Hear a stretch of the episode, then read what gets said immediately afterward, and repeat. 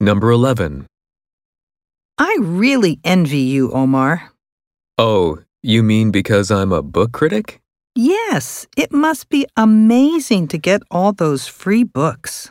Actually, I'm finding it stressful. I got a lot of negative feedback about my last review.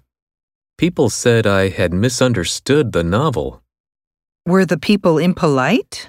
Yes, a lot of emails were very insulting. I guess it could be a tough job in that way. Question What problem did the man have?